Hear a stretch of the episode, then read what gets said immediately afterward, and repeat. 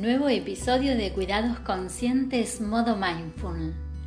Hoy te voy a leer un texto que se llama El valioso tiempo de los maduros.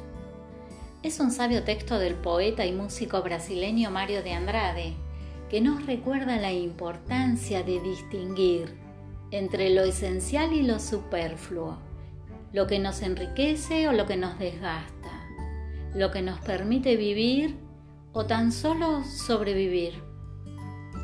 Aunque esto es un arte que se puede adquirir con los años, merece la pena sentir estas palabras hondamente, porque cuanto antes las practiquemos, más plena y sincera será nuestra vida. El poema dice así.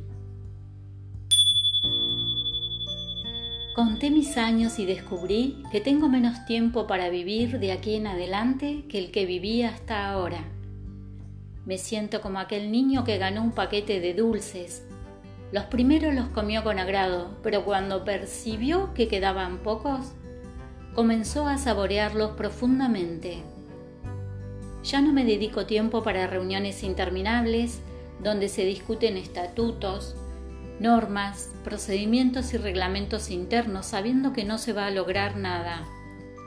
Ya no dedico mi tiempo para soportar a personas absurdas que a pesar de su edad cronológica no han crecido.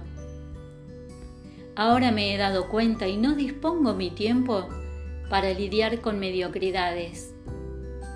No quiero estar en reuniones donde desfilan egos inflados no malgasto mi tiempo con manipuladores ni oportunistas. Me caen mal los envidiosos que tratan de desacreditar a los más capaces para apropiarse de sus lugares, talentos y logros.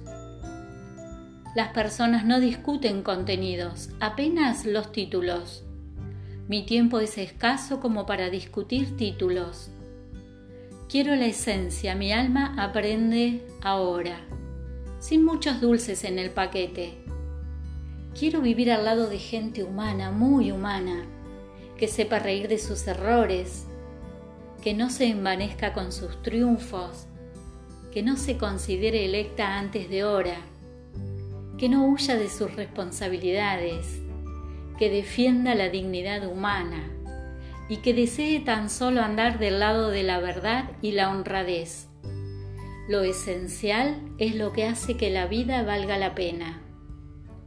Quiero rodearme de gente que sepa tocar el corazón de las personas. Gente a quien los golpes duros de la vida le enseñó a crecer con toques suaves en el alma. Sí, tengo prisa para vivir el presente y vivir con la intensidad que solo la madurez puede dar. Pretendo no desperdiciar parte alguna de los dulces que me quedan. Estoy seguro que serán más exquisitos que los que hasta ahora he comido. Mi meta es llegar al final satisfecho y en paz con mis seres queridos y con mi conciencia. Tenemos dos vidas y la segunda comienza cuando te das cuenta que solo tienes una.